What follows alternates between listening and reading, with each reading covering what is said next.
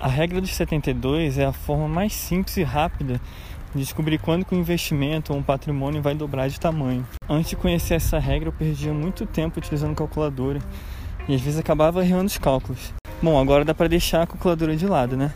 É uma fórmula bem simples você calcular quando que o investimento vai dobrar de tamanho. Então, por exemplo, se o investimento é de 10 mil, com rendimento de 4% ao ano, para transformar isso em 20 mil, levaria 18 anos. E qual que é a forma? 72 dividido por 4 igual a 18. 72, que é o número, entre aspas, mágico, dividido pela taxa de juros que você quer utilizar. Então, essa é a fórmula: 72 dividido pela taxa de juros da aplicação, igual a quantidade de anos necessário para dobrar o patrimônio.